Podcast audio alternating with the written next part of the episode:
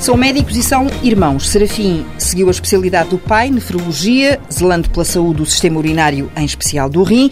João Luís é cirurgião plástico e reconstrutivo. O Dr. Serafim gosta de desenhar aves.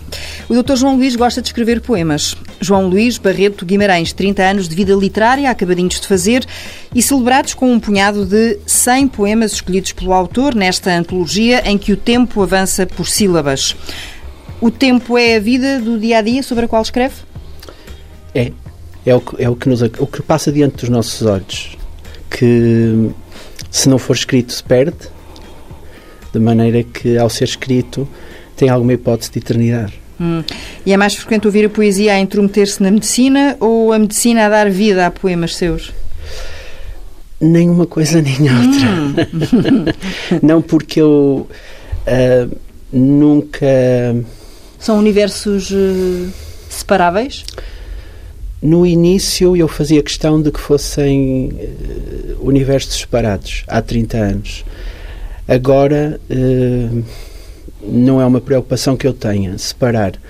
Mas o que constato, e por isso lhe dei aquela resposta, é que a, a, a medicina não é frequentemente tema dos meus poemas, de uma forma direta Hum. Talvez o possa ser indiretamente.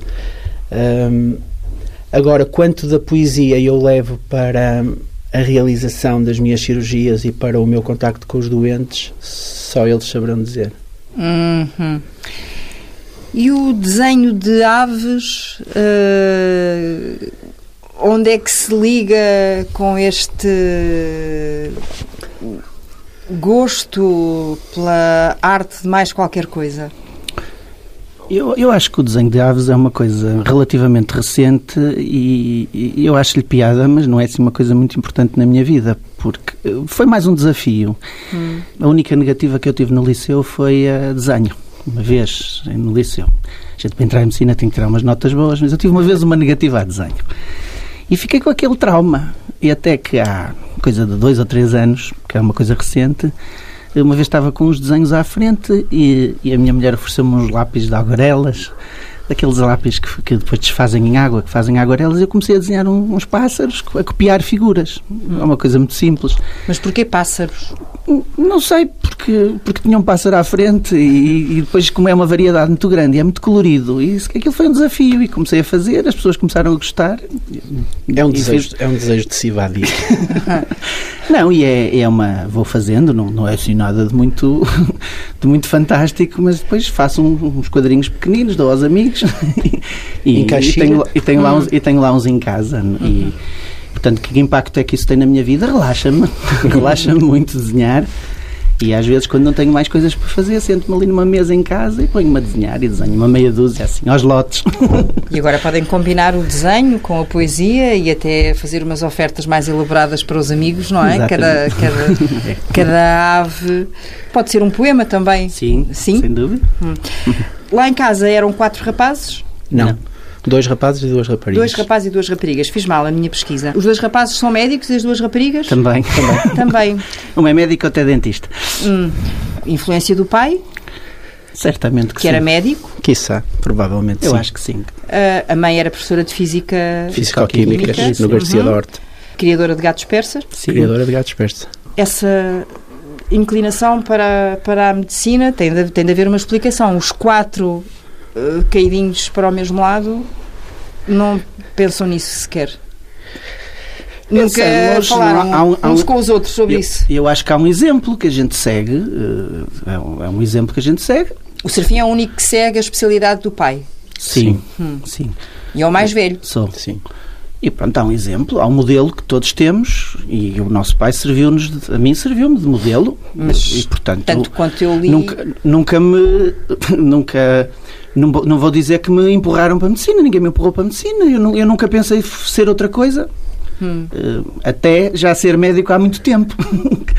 e, portanto, uh, a gente quando começa a. E depois a de ser médico há muito tempo percebeu que se calhar também gostava de ter eu, sido arquiteto, era isso? Eu também Porque acho, é uma área que, acho, também gosto muito. muito de arquitetura, gosto muito de gestão, gosto muito de informática, gosto imenso de fotografia, gosto de tudo o que estudo, porque hum. depois começa. Eu acho que o, o gostar tem a ver com a gente saber e conhecer, porque há beleza em tudo. Tem a ver gente... com o conhecimento, não é? Tem a ver com o conhecimento e havendo Uh, acho que há beleza em tudo. E se nós eu, se olharmos para o copo meio cheio, gostamos de tudo. Houve uma fase da faculdade que, naquela febre da, das rádios, eu participei na Rádio Universitária uhum. de Porto também. E fazia o quê? ajudava os colegas porque eu não sabia, eu não conhecia música suficiente para segurar um programa sozinho. Então, às vezes ia com eles, falávamos, escrevíamos umas histórias, contávamos umas anedotas. Conversavam. Conversávamos. Com o microfone ligado, como estamos a fazer agora. Exatamente. Ainda era no sótão da Faculdade de Ciências. Depois foi uma tristeza para todos quando nos deram o alvará da, da Rádio Universitária do Porto e fui representar a Associação de Estudantes na escritura da, da Rádio Universitária de Porto, portanto está lá o meu nome na, na escritura mesmo. Portanto, quando a gente se envolve com qualquer coisa, acaba por gostar se se dedicar a e ela. E foi voltando à rádio ao longo destes Não, anos? Nunca mais. É, esta, é, é a primeira é, vez que entro num estúdio. É, hoje. é a primeira vez que entro num estúdio e que estou assim com o então, microfone então, pronto, à Ficamos satisfeitos também por nos associarmos a esse regresso. Mas é igualmente não, agradável. pode entrar na conversa, não precisa de me pedir licença, não. nem a mim. Não, eu acho que é, é interessante que tínhamos os quatro ido para medicina, eh, mas é um facto que com o tempo, talvez eu mais precocemente, mas os meus irmãos também, eh, temos desenvolvido algum interesse por outras áreas que não eh, meramente a medicina. No fundo, cumprindo o, o dictum de Abel Salazar de que um médico só sabe medicina, nem medicina sabe, e Uh, por exemplo, o meu irmão está muito ligado à área da gestão uhum. uh, e eu estou ligado à área da, da literatura. Uh, a minha irmã também já fez outras coisas, a Leonora, mais velha. Nós tivemos, nós tivemos uma, uma educação, educação se eu posso dizer, culturalista. Fizemos grandes viagens à Europa. Tenho, tenho aqui, já lá ia. Na... Essas uh, viagens, não é? De caravana. Sim, Sim. anos e anos. Uh, quase. Ouvir música clássica. Quase duas décadas seguidas. Em que o pai conduzia e a mãe era a banda sonora. É isso, não é? Sim. E, e, esse sorriso significa que as memórias são muito boas, é isso? São ótimas. São, é, há, há, há, poucas coisas que eu me lembro da minha adolescência e uma das coisas fortes que me lembro eram essas viagens intermináveis durante cinco semanas pela Europa fora. Uh, chegamos, museus, igrejas? Tudo. Museus, igrejas, as cidades. Lagos, hum. serras. Uh, não tínhamos horário, tínhamos a lista dos parques de campismo que existiam Algumas das noites nem sequer em parques de campismo ficávamos, porque trazíamos qual caracol a nossa casa atrelada. E, e, eu acho que isso desenvolveu em todos um, um certo gosto por uh, outras áreas da vida e pela beleza. Por descobrir. E pela descoberta. E, e está muito marcado, pelo menos a mim na minha escrita está, está bastante marcado. E quiçá este gosto do meu irmão também tem a ver com... Na sua escrita e na forma como leva a sua vida, como gosta de viajar, Exato. É? E como vai buscar a cada viagem... Uh... O que posso. Uhum. É. e podemos dizer que quem abre essa porta é a mãe? São Tendo os... em conta... Eu acho que são os dois na justa medida em que nos metem num carro hum. atrelam uma caravana e todos os verões, sem exceção, durante mais de 15 anos, quiçá 20 anos, eh, nos levam desde lá de cima desde da Escócia até cá abaixo Marrocos, Suécia, até Marrocos. aos países de leste. Mas conhecemos muita coisa. E agora, na idade adulta, já com a minha mulher e com a minha filha, tenho andado a complementar esses uh, percursos, esses trilhos. E esses percursos e a ir a países como, por exemplo, a Polónia, hum. como, a, como a, Finlândia, como. Mas isso também tem a ver com, todos os países com a forma como a poesia polaca o seduz. Uma coisa, lá está, está, está tudo ligado. Sim, está é? tudo ligado, porque, nomeadamente, por exemplo, à Polónia fui especificamente para conhecer o Adam Jagazewski e tive mesmo com ele e almocei e jantei com ele, até há histórias divertidas a esse respeito. Um, Quer contar? Posso contar, olha, há uma história muito, há uma história muito engraçada. No primeiro almoço que nós oferecemos ao Adam Jagazewski no hotel que ele nos, que ele nos recomendou, era um hotel uh, Stari que ficava muito próximo da praça principal. Um, eh, estava o João e a sua mulher. Estava Sim, a Teresa, que está ali a, fora a ouvir esta conversa e a também, Francisca, que acompanha. E estava a nossa filha também. Uh, nessa ocasião ela pôde fazer... É às duas, aliás, que dedica estes... Eh, tudo. Estes, tudo, mas em particular este... É. os meus poemas, a minha vida. E então, nesse almoço com o, com o Adam Jagazewski, falamos muito de uma poetisa polaca que foi Nobel em 1996, que é Wisława Szymborska. Ela tinha um hábito muito curioso, ela cozinhava muito mal, mas gostava muito de se reunir com os amigos.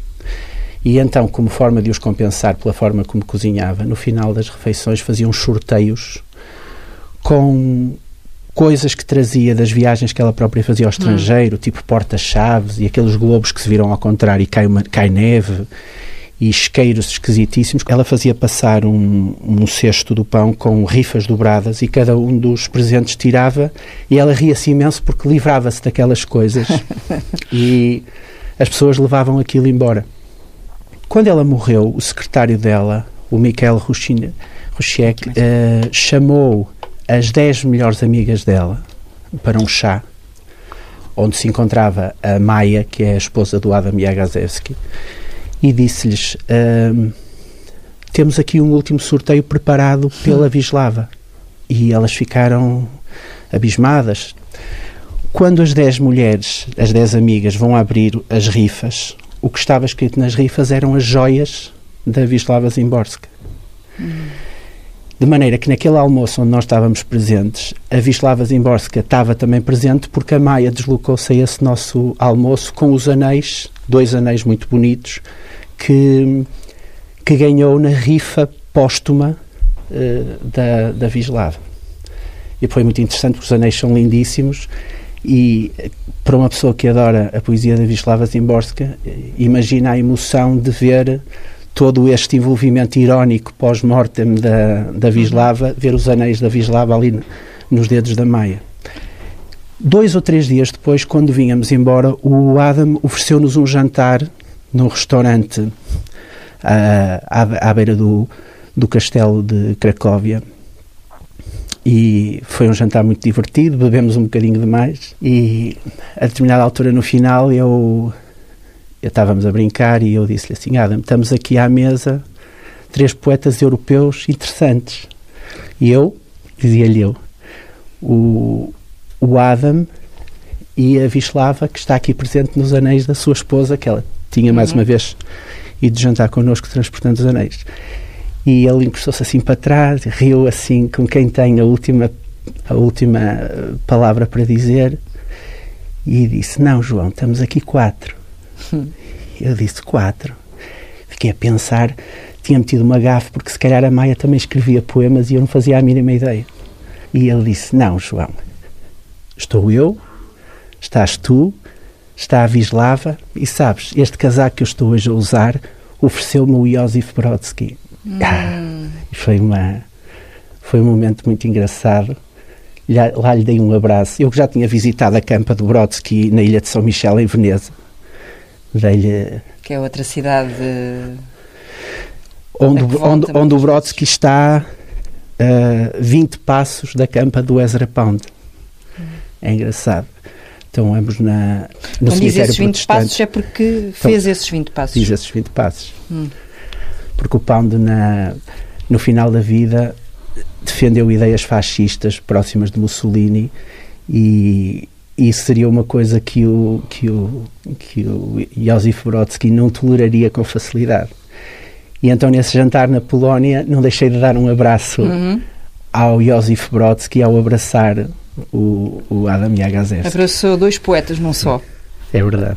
uh, são histórias que o Serafim já conhece, não é? Algumas uh, sim. Que, que, que, estamos aqui a, a ouvir. Lê os poemas do seu irmão. Leio. Hum. Lê desde o primeiro poema? Leio, leio desde o primeiro e em alguns livros, não digo em todos, mas em vários livros tive, a, tive direito a uma antestreia, porque hum. ele faz sempre umas, uns facsímiles da, da edição que vai sair, artesanais, e damos e eu tenho eu tenho lá em casa eu tenho três coleções eu tenho três filhos Sim. e portanto tenho três coleções completas da obra dele uma para cada filho num dia dos 13 livros dos 13 hum. livros e, e, e, serão portanto eu coleciono sempre sai um livro novo eu arranjo três livros mas tenho um quarto em algumas edições que é uh, que tem a ver que, que é essa cópia ou essa, essa, edição hum. edição zero não é um croquis um croquis que, que faz, que, ah, que ele me dá e, e, e, pronto, eu tenho sempre a oportunidade de ler. Devo dizer que as primeiras, os primeiros três livros, aquilo era um bocado encriptado, era muito difícil. Ah. Os primeiros, os primeiros livros... Primeiros. Os Estamos pr... a falar do primeiro poema, que é escrito dos 15 para os 16 anos. Não, há uma fase... Uh, e que li contou que deixou a sua mãe muito triste aquele primeiro poema e eu fiquei sem perceber porquê e gostava de perceber.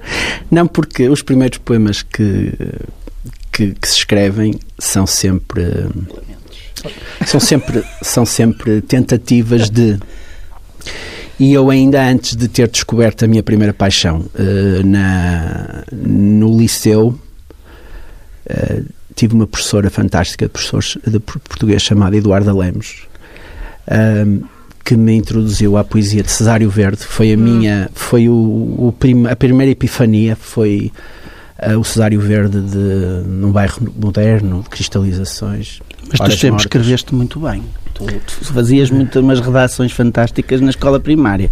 Sim, Portanto, mas não era poesia. Não era poesia, mas era, era, era ter talento para a escrita. Portanto, eu acho que já na altura se destacava. Era saber já a música era. das palavras. Nós lá em casa é? gostávamos de escrever, é nós lá em casa gostávamos de escrever, o meu pai escrevia muito bem, eh, fazíamos muitas redações. Uma das características das das viagens que fazíamos era que uma viagem sem meia dúzia de redações pelo caminho a descrever o que tínhamos feito não era viagem. Portanto, íamos visitar qualquer coisa, tínhamos que escrever o que é que tínhamos visto. Portanto, a gente havia aquele culto, aquele culto da escrita lá em Eu casa. gostava de fazer uma lista das cidades por onde passávamos. Era, Estava sempre atento Mas ele escrevia, às placas. Era. E fazia, e fazias que já na altura escrevia muito bem e imaginava histórias sobre gostava daquele ato, Eu gostava muito daquele ato de ter a caneta e o bloco e escrever o nome da por acaso tenho pena de ter perdido esses cadernos, porque hum, lembro-me que no final o, o meu padrinho, que a, a, a, nós nesses passeios muitas vezes íamos acompanhados de outras famílias, várias, várias famílias, foi variando ao longo dos 20 anos. E lembro-me que o meu padrinho no final pedia-me as minhas listas de, de das de terras, cidades, cidades, de terras, porque abria o grande mapa da Europa no capô do carro e ia pintando o sítio por onde tinham, por onde tinham passado. Eu era uma espécie de secretário que assentava o nome dessas, da viagem. Né, de, desses, desses lugares e perdi-me relativamente ao que estava a dizer há bocado. Hum, até eu. Uh, estávamos. Ficámos sem bússola agora. Estávamos a falar dos primeiros poemas, precisamente, e da tristeza. Bom, isso é que é bom. Tristeza, para, a poesia, para a poesia é bom. Para a poesia é perdermos na poesia, bem é. sei. Uh, mas podemos perder-nos sem ser na poesia e ser bom também, não é? Claro, Perdermos-nos. Claro. É isso. Estávamos a falar dos primeiros da livros. Da tristeza, dessa tristeza que ah, da, da sua mãe. poema. A minha mãe, como era professora de Físico-Químicas, tinha lá para casa os poemas do António Gedeão, hum. que era professor de Química, que foi professor de Química. Encontrei uma preta que estava a chorar e sobe Luísa, sobe que sobe. E o meu modelo na altura era esse. Uh, não havia muitos livros de poesia em minha casa e o meu modelo era esse. Um, e eu, naturalmente, com já não sei, 14, 15, 16 anos, talvez 15, 14 anos, eh, comecei a copiar esse modelo de poesia rimada, em estrofes, colocando-me, colocando o narrador numa persona que não era eu, mas era necessariamente sofredora, tal como a poesia neorrealista uh, a que eu tinha acesso. E um dia deixei ficar lá algum poema pousado em cima da secretária e a minha mãe, lendo, lendo esse poema, ao, ao arrumar as coisas, interpretou o poema como sendo a minha voz própria a falar e ficou extraordinariamente triste que eu, enquanto filho, naquela casa e naquela família, tivesse aquele tipo de sentimentos. E talvez aí, implicitamente, eu tenha percebido o valor que realmente a poesia tem, que é esta questão da universalidade. O, o, poema ideal é escrito com a linguagem do poeta e com a experiência do leitor, que é um desafio muito grande, porque o poeta não sabe qual é a experiência do leitor, sabe qual é a sua experiência. E sabe que quando transforma a sua, a sua experiência ou a sua circunstância em linguagem, uh, necessariamente o leitor, que não é um leitor, são centenas de leitores, por vezes milhares de leitores, uh, reagem ao que foi escrito, ou leem o que foi escrito, reagindo. E, e reagem lendo com a sua própria experiência. Uh, quantos de nós já não leram coisas escritas por outros autores hum. tendo exatamente aquele tipo de resposta, dizendo é mesmo isto, é exatamente isto. Como se o poema fosse um espelho, uma imagem na qual nos vemos refletidos. Exatamente.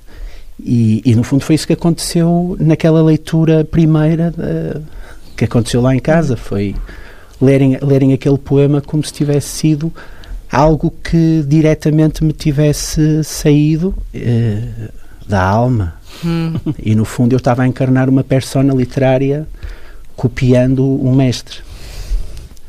Depois, desde essa idade, portanto, entretanto, passaram cinco anos até arriscar Uh, todos nós começamos por enviar umas coisas para o Diário Notícias e o, a lista é, é, muito grande. Houve alguém outro dia que, que se deu ao trabalho de, de elencar os poetas contemporâneos que começaram no Diário de Notícias.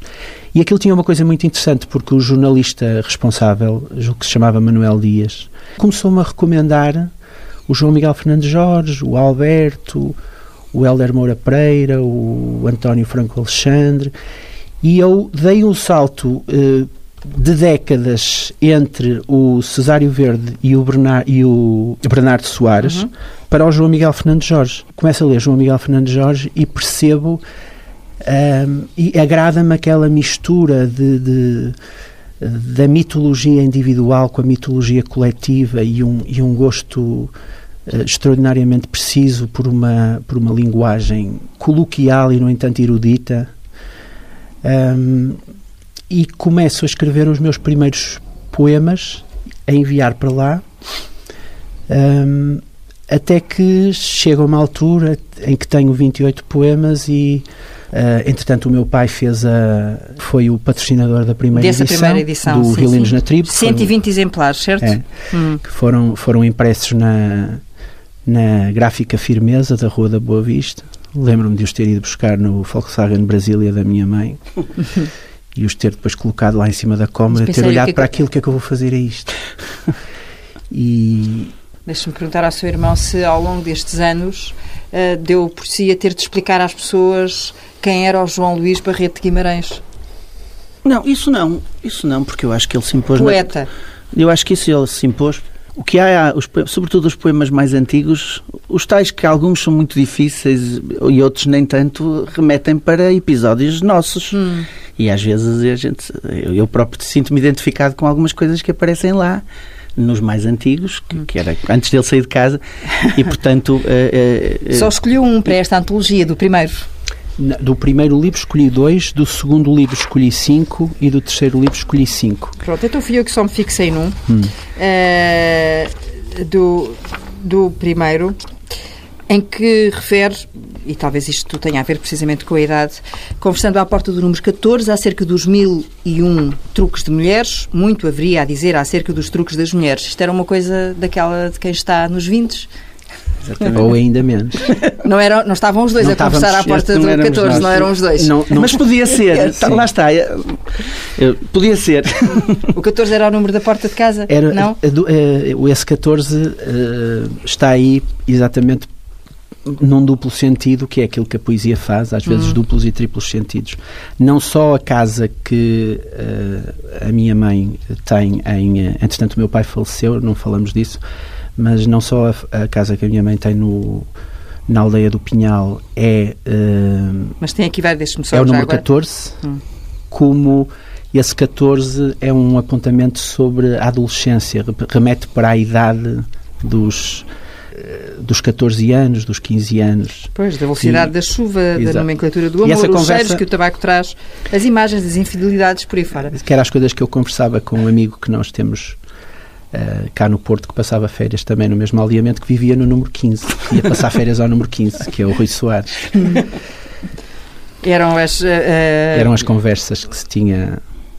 Hum. Naturalmente que quando se faz uma, quando se faz uma seleção, e eu, eu fui obrigado a ler uh, os 10 livros que escrevi com 350 e tal poemas, e aquilo que eu decidi foi que iria colocar 50 poemas dos sete primeiros livros que foram reunidos na Poesia Reunida que saiu em 2011 uhum. na Quetzal e que ia colocar 50 poemas dos três livros que saíram autonomamente na Quetzal. O Você Está Aqui em 2013, o Mediterrâneo em 2016 e o Nómada em 2018. O autor relê aquilo que fez e de alguma forma reescreve, excluindo. E ainda fiz mais uma coisa eh, que eu acho que é interessante, que é para cada livro, na, par, na página par de cada cortina, eu, eu destaquei um verso Sim, que ainda constitui um resumo temático dos poemas que se vão, que se vão seguir de cada um desses livros. E que com, termina? Que termina com uma exceção, portanto, uhum. no fundo, o livro é quase como tivesse 100 poemas e meio, em que esse poema, esse verso que aí está escrito, não pertence a um poema que não foi selecionado para o livro e que está colocado nas costas da palavra índice. O Serafim está aqui a folhear, é aí precisamente. É Quer ler, Serafim? A poesia está nas coisas, pão quente destapa. Que tem duas ideias engraçadas. Tem a necessidade de desvelar os sentidos das coisas que estão perante os nossos olhos, portanto, de alguma forma é preciso destapar a realidade, ou seja, metaforicamente é preciso ter um novo olhar e ao mesmo tempo esse olhar para lá daquilo que vemos, para lá, para baixo, hum. para a esquerda, para a direita, por baixo, por baixo, hum. descobrir o, é o desafio de, de, não nos contentarmos. Eu, eu costumo dizer aquilo que, que, vemos. Eu costumo dizer que sou um cético uh, inconformado. inconformado. Ou seja, eu, eu, eu não acredito. Isso era aos 45, mantém? Eu acho que já era antes dos 45, ah. eu escrevi isso no autorretrato aos 45. Um, eu não me conformo com que não haja nada mas ao mesmo tempo tenho uma atitude descrente para, quiçá, por defesa, para não me desiludir perante as coisas. Corresponde, deixa-me perguntar ao Serafim se este autorretrato... Corresponde, corresponde. Eu, eu, não espero nada, mas insisto que alguém há, há, Alguma coisa. corresponde na medida em que é um insatisfeito permanente hum. e, portanto... Um inquieto, um inquieto, diz o António um, um, insatisfeito permanente e, portanto... Um insubmisso. Também, mas isso já é outra aceita, coisa. Uhum. Aceita a vida que teve, mas está sempre à procura de mais alguma coisa. Portanto, por Ou até na própria vida que tenho. Uh, é, é, uma atitude de procura, de, de não me contentar com a contemplação, mas o desejo de querer inscrever alguma coisa na vida que me foi dada a contemplar. E esse, esse verso tem outra coisa interessante, que é a questão do pão quente. Hum. O que é o pão quente? O pão quente é aquilo que, que se come diariamente, que se procura no momento em que é que sabe eh, melhor quando é que de alguma forma eh, sabe melhor está e, quentinho. Exatamente. E que no dia seguinte se procura outra vez e que dois dias depois se procura outra vez. E portanto este jogo do destapar escrever destapar procurar o sentido e escrever é quase como uma procura como dizia a Natália Correia que a procura que a poesia é para comer é quase como que um alimento. Hum. Ou seja, há aqui um há aqui uma dimensão de sobrevivência alimentar se eu não me alimentar todos os dias com poesia. Posso definhar. Hum, não morrer, mas definhar. Não sei se não morreria. Eu digo isto porque já disse que a poesia não é o mais importante da sua vida, é a família. É. é. Só faz... que a família está na poesia e a poesia está na família. É tudo a mesma coisa. Hum. Repare que as dedicatórias que aí estão não dizem para a Teresa e para a Francisca, dizem Teresa e Francisca. Ou seja, hum. quem sabe se o livro não foi escrito a três mãos. A três que são seis. Mesmo que elas não tenham dado conta uh, do que escreveram? É, podem, eh, mas elas dão conta, porque elas hum. veem as canetas e veem os blocos e aquilo é uma presença permanente. Já agora, como é que escreve? Escreve chão. No chão? Sim. No chão, sentado no chão, deitado? Não, deitado no chão. Como rabo para o ar, se me permite. De rabo para o ar, leio de costas para baixo, escrevo de costas para cima. Hum. E escreve com alguma caneta específica? Várias. Hum. Tem que ter várias canetas e vários blocos ao mesmo tempo. Vamos falar disso? é uma das prendas, é uma das prendas de então Natal. É fácil dar-lhe é, é. presente. Eu já lhe dei muitas vezes canetas de muitos tipos diferentes, porque eu sei que o Pedro não, Abrunhosa, isto atenção, o Pedro Abrunhosa escreve no chão. Vamos. Um, ah, e o Jaroslav Seifer, que foi Nobel da Literatura em 84, o poeta checo, diz. Uh, então, o telefone de Carva já lá ser um doente. Uh, Pode atender se for urgente. Não, não, não. não. Era o não por acaso posso vos dizer que era o senhor da Nós para fazer um novo ah, contrato. Então não, esse não, esse não. Esse não. Ele quer que eu faça mais dois anos de contrato, tem medo de me perder. Ah, pronto, pronto. Escreva-lhe um poema. Acho que lhe vou dar uma assinatura, vá. Pronto, está bem. Bom, e o Yaroslav Seifer tem uma frase em que diz exatamente: You wrote his poems lying on the floor, que eu utilizei no Nómada, exatamente na página do índice, que eu gosto de pôr, a- gosto de pôr uma epígrafe no índice, porque eu olho para o, para o índice de um, de um livro com aqueles títulos, porque aqueles primeiros títulos todos alinhados, e olho para lá e aquilo parece-me um poema. E acho que o livro tem que ser aproveitado até ao último, até ao, é quase como quem chegasse ao fim do livro e fosse comer a semente do fruto. E hum, olhar para o, para o índice de um livro e para os primeiros títulos e considerar que aqueles primeiros títulos são um poema, para mim é uma coisa notável. Há toda uma arte de colocar um título num poema. Os títulos dos poemas são. É o mais difícil? não é o mais difícil. O mais difícil é, no meu caso, é a estrutura lógica que percorre o poema até terminar no último verso. Mas E o, o título, e, e- mas, mas o título é é uma, é uma, é uma questão. e só surge depois? O título? Uh, não. Não, não há regra. Uh, às vezes surge no início, outras vezes surge no fim. Mas surge Uh, sempre no chão. Às vezes Uh, não, vá, eu vou explicar isso melhor. Eu tenho, o, eu tenho vários cadernos onde vou tomando notas como estas. Uhum. Um, e, do- e há um outro momento, eu escrevo muito também em cafés e aí naturalmente não posso estar no chão, para grande tristeza minha.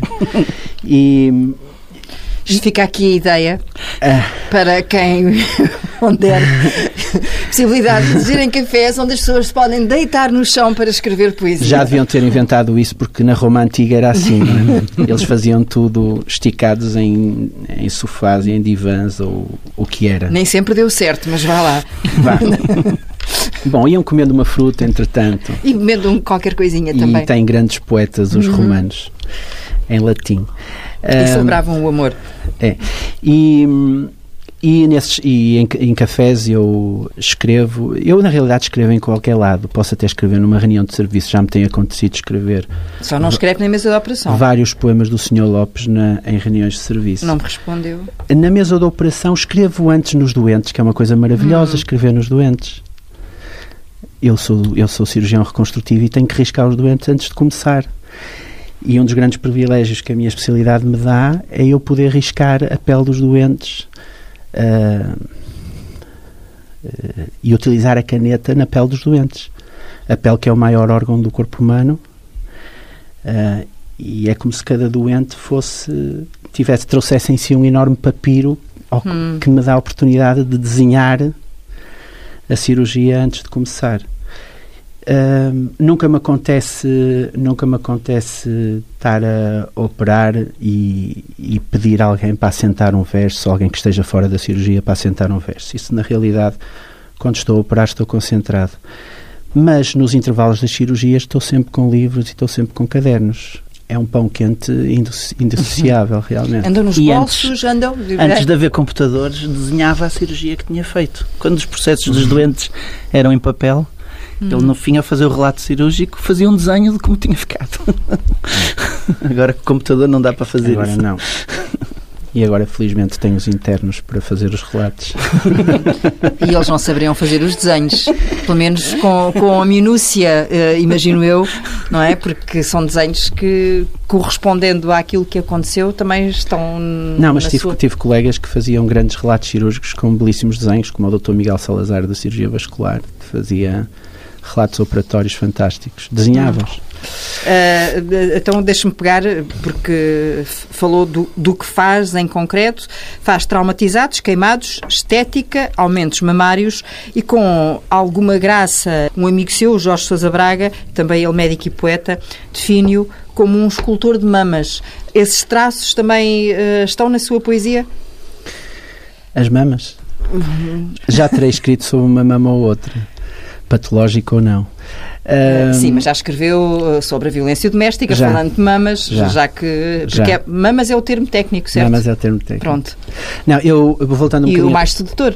Eu atualmente, atualmente hum, as áreas a que me dedico mais no hospital são eh, os tumores da mama, na, na sua vertente reconstrutiva, designadamente na vertente reconstrutiva imediata, uh, e os tumores da pele. E agora, mais recentemente, também as úlceras de pressão. Um, mas é um, é, um, é um leque de patologias que vai variando, porque como nós temos o serviço de urgência aberto, uhum. vão entrando queimados, vão entrando traumatizados da mão, traumatizados da face, aos quais é necessário também uh, dar apoio, designadamente nos, nos dias de urgência. No caso das mamas, como falávamos há bocado, é uma área que, à qual eu me dediquei desde, desde que tirei a especialidade, quer ao aumento mamário, quer à redução mamária, quer agora é esta, é esta possibilidade reconstrutiva que é a utilização de, das técnicas de, de, cirurgia estética para uh, fazer cirurgia reconstrutiva. E a doente acaba com uma cirurgia, acaba reconstruída, no, no mesmo ato cirúrgico, duas ou três horas depois, simetrizada, ou seja, procede-se ao mesmo, ao mesmo tipo de, de intervenção na mama sã. Um, e depois a doente prossegue o seu tratamento oncológico, fazendo radioterapia, fazendo uh, quimioterapia, hormonoterapia, se for, esse, se for essa a indicação da consulta de grupo.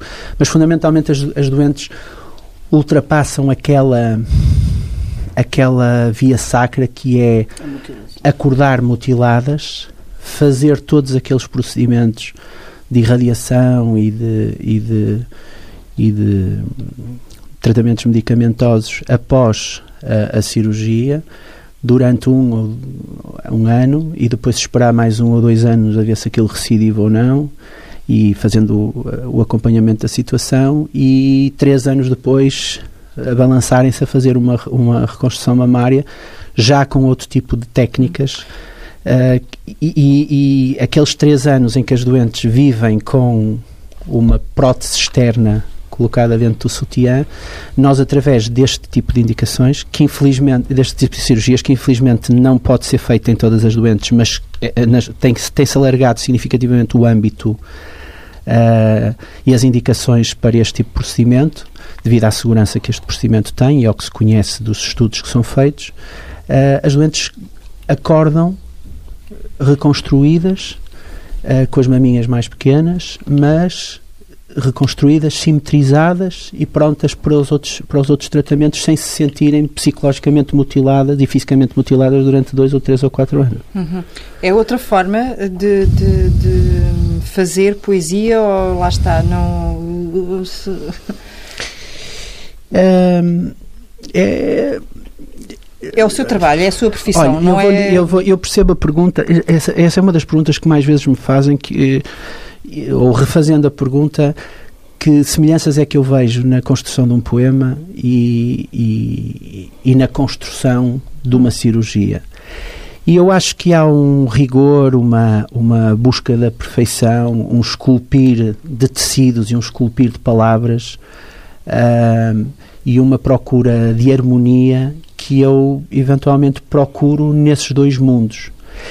E há um Dito isto, são mundos completamente diferentes. São mundos diferentes, mas há um pormenor que os aproxima, que é o esconder o alicerce, eh, que é o esconder a cicatriz. Hum. Nós, quando procedemos a uma, a uma cirurgia uh, reconstrutiva, a forma como nós colocamos as incisões vai nos permitir que essas incisões depois encerrem em sulcos e em rugas e em rídulas e em zonas escondidas, em transições de estruturas anatómicas, de, de maneira a que a cicatriz fique o mais inconspícua possível. Hum.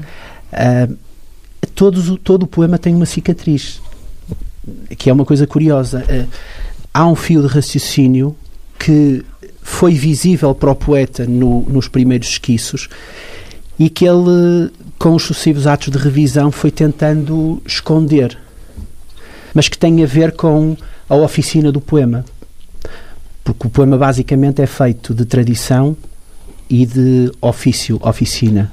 Porque, como qualquer arte, uh, o poema tem as suas regras e tem os, os seus instrumentos que existem para ser seguidos ou existem para ser sabotados. E cada poética cada poeta, com a sua poética e a sua visão do mundo, escolhe por qual dos caminhos quer seguir, se é que não os quer mesclar. Um, e, o, e a cicatriz do poema, que no fundo é, se quisermos, o primeiro verso de que falava Valéry, a inspiração, o gatilho, o poeta sabe identificá-lo. Mas a, tu, a sua tarefa é escondê-lo, esconder esse primeiro verso, de maneira a que o leitor leia o poema como uma máquina verbal, não percebendo onde está. E isto também pode ser sabotado, e eu gosto muito de fazer isso, desconstruindo o poema e mostrando onde é que estão as estruturas e onde está, uh, e onde está o alicerce do próprio poema e fazer disso um jogo. E eu faço isso muitas vezes, por exemplo, naquele poema Dublin não me deu o poema e em que o poema na realidade existe não na página uhum. em branca mas no rodapé, uhum. que é um poema ou então num poema que aqui está, eh, na, na, na, o primeiro poema da terceira parte, que é um poema que basicamente fala da rotina e de um disco que está a tocar numa, num quarto e em que há um verso que no final do poema se repete, mostrando, como dizia William Carlos Williams, show, don't tell, é mostra, não digas, que é a grande regra da poesia imagista.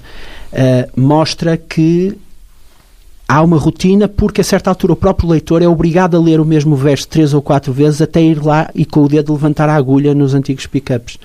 Portanto, eu também gosto eu gosto de jogar com as regras, muitas vezes sabotando... E virá-las do avesso. De vez em quando virá-las do avesso. Virá-las do, do avesso. É nesse sentido que gosta de usar a ironia, não é? Também, para para também, dar a, a, volta. O Serafim, como leitor, não sei se consegue eh, separar o leitor do irmão. Não, acho que separo. acho que separo. Há coisas que eu leio e que, e que me identifico com elas e que, e que as sinto próximas, e há outras coisas que, que têm a ver com a, com a, história da vida dele, que também não andamos sempre, sempre, sempre juntos, e portanto há coisas que. Agora vivam que, perto, não é? Vivemos perto. Um em Matosinhos, o outro em Lessa, da Palmeira. É. E trabalhamos no mesmo e trabalhamos. É. Uhum. Sinto vontade, não sinto vontade de saborear essas uh, os, os, sentimentos que, uh, as coisas que elas as sensações que elas provocam em nós a leitura, uhum. eu sinto vontade de as saborear. E, e leio-os como, como leio outras coisas, não é? Né? Quando estou a ler assim, é por isso é que eu digo que há coisas que leio como leitor anónimo e outras não, eu te reporto o número 14, eu sei, eu, eu assisti a algumas dessas conversas, portanto essas também têm a ver comigo, eu estou lá no poema. Claro. Mas há outras que não. Portanto, não. Por isso é que diz que usa a, a, família e os amigos para escrever a sua é, poesia também. Sim, a minha circunstância. Hum. É. Lá no hospital, quando se cruzam, é assim. Vamos tomar café às vezes, nas pausas, quando podemos. Mano, mano, como é que se tratam? Tratamos pelo segundo nome, lá em casa. Eu sou Luís para ele e ele é Miguel para mim. Hum. O que é interessante. Tem todos os dois nomes. O que é interessante porque é um disfarce lá no hospital, porque eu no hospital sou João e ele é Serafim. Portanto, se, se nós algum dia reportássemos que o Luís e o Miguel tinham tomado café Ninguém para falar acerca dos assuntos administrativos do hospital, Ninguém éramos capazes que... de passar despercebidos. Hum. Quando decidiu assinar João Luís Barreto Guimarães isto foi ponderado? Foi óbvio? Foi... foi porque o João Miguel Fernandes Jorge também tinha quatro nomes. é, e não, foi exatamente por isso. Estamos a rir, mas foi essa a razão. João Miguel Fernandes Jorge, João Luís Barreto Guimarães, quatro nomes. Hum. E eu sempre, e, e, as pessoas que no início tinham uma dificuldade imensa, era o José Luís, Uh, o, o, Joaquim, o Joaquim Manuel Magalhães escrevia-me dizendo nomes. João Luís Barreto Magalhães. Outras vezes achavam que eu era relacionado com o professor João Barrento e punham João Luís Barrento Guimarães. E eu um dia escrevi uma crítica Uh, escrevi uma, uma crónica dizendo seria fantástico que um dia me chamassem José Ruiz Barrento Magalhães. Mas eu daria pelo nome. José Ruiz Barrento Magalhães sou eu. E sempre achei que no dia em que as pessoas conseguissem dizer João Luís Barreto Guimarães, como, dizia, como dizem Sofia de Mel Brainer Anderson, a coisa estava ganha. Hum, e eles já conseguem. Já conseguem. Já. Uh, e esta fotografia da, da é capa gira, é? em que temos um fundo cinzento, é um homem nos ares, não é? É uma fotografia fantástica do Rui Cartacho Rodrigues, um fotógrafo excepcional que trabalha um com... Um homem que podia ser uma ave aqui, Serafim, ou não? Este homem que está na capa desta, desta fotografia. Podia. Tem asas, uhum. mas ele que não cai. Podia, que ele Podia ser num... uma andorinha à espera do tempo de ir para a África. É. Ele está num difícil equilíbrio entre ontem e hoje, entre a prosa e a poesia, entre o seu corpo e o mundo que o circula, e está a avançar sílaba a sílaba, pegada a pegada. Impelido Ah. pelo tempo. É um cético inconformado este homem que está aqui, neste É. exercício de equilíbrio? É, é inconformado porque está a avançar. Hum. E é cético porque, Não está, sabe- porque está a fugir do que lhe está atrás. E não sabe se vai cair. e não sabe se vai cair e está num difícil equilíbrio para que não caia. E Isso é, somos nós todos na vida. Hum. O Billy Collins tem um verso que diz: We only die when we run out of footprint. Que diz: eh, Nós apenas morremos quando se nos esgotam as pegadas, que é uma coisa interessante porque inverte É ao contrário. a importância eh, do coração e das articulações e dos músculos na, na nossa locomoção e no nosso movimento e coloca a pegada como algo que nos leva. A Teresa tem um estoque de pegadas para gastar que não sabe que pegada é essa. Até é, até é Não sei em engraçado, quantas milhas vou, não é? não sabem quantas milhas mais e quantas pegadas ainda tem para gastar. Mas tem algumas, esperemos que muitas. E nós vamos atrás dessas pegadas, são as pegadas que nos levam. E esse equilibrista está aí que não se sabe, está no centro, mas não se sabe de que é que foge e para onde é que vai. Mas cada passo que, que dá avança E, Um o próprio, minuto. e o próprio ato de estar em equilíbrio e de conquistar mais um segundo um minuto em equilíbrio, esse- isso também é uma conquista. E, portanto, é também uma pode, pegada. e É pode mais ser o sentido, Hum. o sentido da vida, também pode ser ir, ir estando. Ah, Eu, por mim, não me importava que ele ficasse sempre aí. uhum. Porque é que ele há de avançar? Porque o tempo avança por sílabas. Avança. Pois é. Não para. Tenho, para mim, mas posso estar equivocada, que se, se o Miguel pensasse no Luís para usar a forma como uh, se tratam Miguel como, Barreto Guimarães. como um animal, via um gato, talvez, não? Pela ligação dos gatos e da poesia, nós- quantos gatos tem? Em minha Só. casa tem um. Hum. Em minha casa tem um, isso No- pressupõe que... Em casa da minha mãe tínhamos. Tínhamos muitos. Ah, porque ela fazia a criação de gatos, não é? Não fez desde o início. E mesmo quando não fazia criação, criação de gatos, ou seja, quando tinha gatos domésticos que lhe ofereciam ou que apanhava na, Tínhamos na sempre rua, três, quatro. tínhamos sempre três ou E o quatro. Serafim também tem gatos? Não. Portanto, Tem não herdou filhos? essa. Não, nós temos Bom, mas isso também. ah, Tem três filhos. Também tem, tem Ele uma filha. Por isso é que posso ter um gato. Tenho uma divisão para ele. Ela- eu, acho, todas. eu acho que ela é capaz de lhe arranjar outro, não? Olha, vou-lhe dizer, aquele, aquele poeta polaco que eu lhe falei há bocado, Hum. o Risnard Krinicki, quando fazia um convite, dizia eh, o- o- os gatos de Risnard Kri- Krinicki convidam-no para vir tal, a casa de tal, tal. O convite era colocado em nome do- dos gatos. Porque supostamente os gatos faziam o favor de permitir ao Risnard Krinicki e à Cristina, a sua esposa, de viver lá em casa. Os gatos é que são nossos donos, não somos Claro. nós donos dos gatos. Hum. Eu acho pessoalmente que, que os gatos são mais misteriosos e os cães, que são lindíssimos, ah, são mais oferecidos e são mais fiéis, são menos interesseiros, ah, são mais imediatos, como eu acho que a prosa é. Quando morreu o companheiro da Wisława Zimborska, o Cornel Filipovic, ela escreveu um poema a propósito do gato que vivia com o Cornel, eh, que começa exatamente assim. Era um poema que o Pina adorava e que chegou a traduzir. Manuel António Pino. Sim. Morrer, isso não se faz a um gato.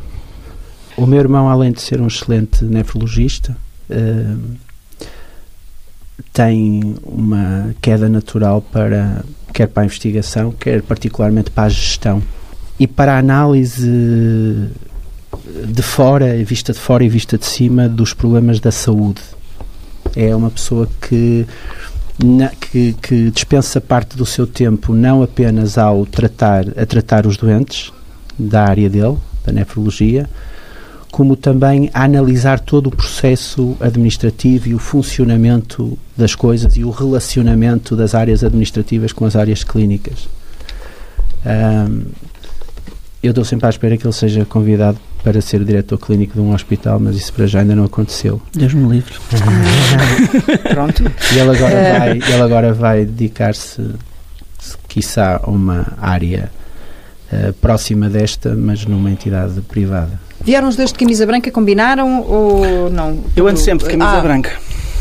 tem a ver com o facto de usar bata não, branca no hospital? Não, gosto Nem sei se usa bata branca, uso. porque agora de vez em quando já uns... Não, não, uso, uso. Uso porque ah, os doentes... Eh, os doentes é, é bom para os doentes que o médico use bata branca. Porque? Sentem-se... Um, os, médicos, os doentes... O branco é, os, é não, é porque é o, dá... é o símbolo do médico onde eles vão procurar eh, ajuda. Eles têm uma necessidade, têm um problema de saúde que às vezes não tem nada a ver com os sintomas que apresentam e vão ao hospital, vão ao consultório, vão à clínica, onde vão. O senhor e, bata e gostam, é o médico. E gostam. Eu já me aconteceu a bata estar suja e eu não a usar por estar suja ou porque não tive tempo de ir ao cacifo buscá-la e fazer a consulta à paisana e, e os doentes queixarem-se. O doutor hoje não está de bata branca. E, portanto, as pessoas gostam do conforto da bata branca porque vão buscar. É um sinal de conhecimento. É um sinal de. É, é a imagem que eles têm do médico. Mais, e a gente mais tem do que, que de autoridade de, é, de saber, acho eu. É, é, Julgo que seja isso. Estão à espera de encontrar as pessoas de bata branca e, portanto, na consulta estou sempre de bata branca. O branco é a reunião de todas as cores. Portanto, Agora, a camisa branca é porque gosto de camisas brancas. Pronto. Eu não. Eu uso camisa branca basicamente desde que o meu pai faleceu.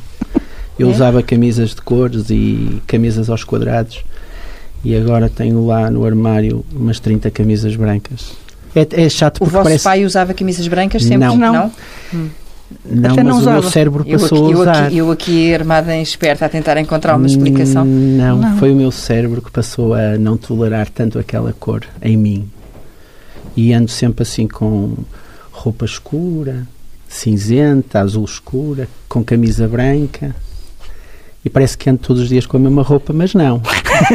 Eu mudo.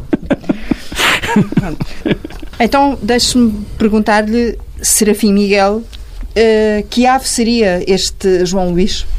Que ave? Sim, se o desenhasse. Que ave? Desenhava-o com a forma de que ave? Eu não desenhava com a forma de ave. Não, não. acho que ele não, ele não voa.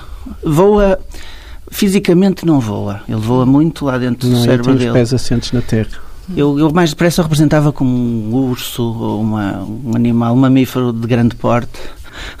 Já me identifiquei com um lobo. Hum, mas um lobo não é assim de grande porte. Mas tem outras qualidades. Hum. O IVA? Sim. uh, é matreiro? O IVA tem território. E vagueia? Hum.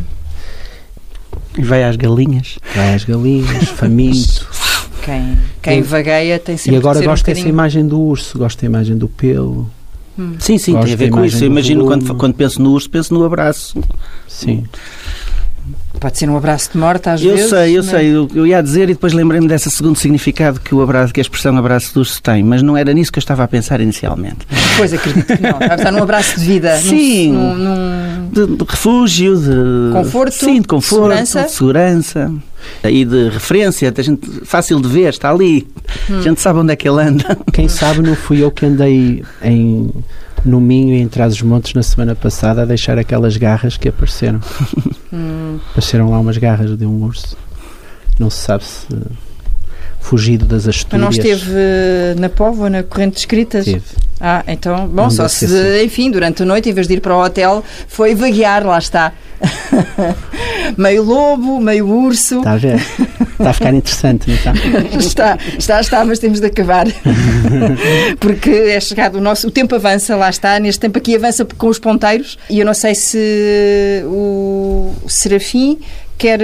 Tem algum poema preferido? Alguma coisa Tenho. com que se queira despedir desta nossa conversa? Eu tenho, mas eu devo dizer que os, dois, os, os meus dois livros favoritos é o, é o, o Lugares Comuns, de Café, e é o Resto de Chão. Hum. São os meus dois livros favoritos, de todos, uns que eu gosto mais. De todos, destes 30 anos? Destes 30 anos. E escolhi um que me, que me, eh, que me lembro uh, sempre dele. Então, quem é que quer ler primeiro e quem é que... O, ele lê primeiro e depois lê o João Luís. E depois eu não digo nada e vamos acabar. Chama-se O Puxador da Porta da Cozinha. O puxador da porta da cozinha está estragado faz um mês. Não passa dia sem que peças que conserte o puxador. Não concebes ser possível eu sempre ter tido engenho para estas coisas da casa e ainda não ter tido tempo para compor o puxador. Mas não se trata nada disso. Já o teria composto se o quisesse arranjar. Teria arranjado tempo. Não me ia custar mesmo nada. Mas depois ia haver que alfinete encravado na rotina. Como não estranhar a absurda ausência da avaria? Deixa-o ficar assim. Deixa andar assim, eternamente avariado. Cada dia pela manhã, quando passares à cozinha, calculo que por entre as sete sete e um quarto, sete e meia, e ficares com o puxador na porta da cozinha na mão, tua voz regressará ao exaustivo pedido, ao alívio confortante de essa ser a nossa alegria, e eu sentir-me-ei feliz por ainda te ter por perto para me fazeres companhia. Pode ser Pepsi? Gosto de ver hieróglifos nas pegadas das gaivotas. Não gosto que os feriados calhem ao fim de semana. Gosto dos frescos de Pompeia em dias de mais calor. Não gosto nada que os gregos misturem água no vinho. Prefiro os heróis sem nome ao nome dos grandes heróis. Distingo a dor dos que perdem da total perda de dor. Gosto de sentir a música de volta à minha vida. Não gosto do Mediterrâneo transformado em cemitério. Prefiro o fundo da alma a fundos de investimento. Distingo a liquidez dos bancos da liquidez dos teus olhos. Gosto de uma salada César numa piazza de Roma. Não gosto de pedir Coca-Cola e ouvir. Pode ser Pepsi? Poesia ilimitada.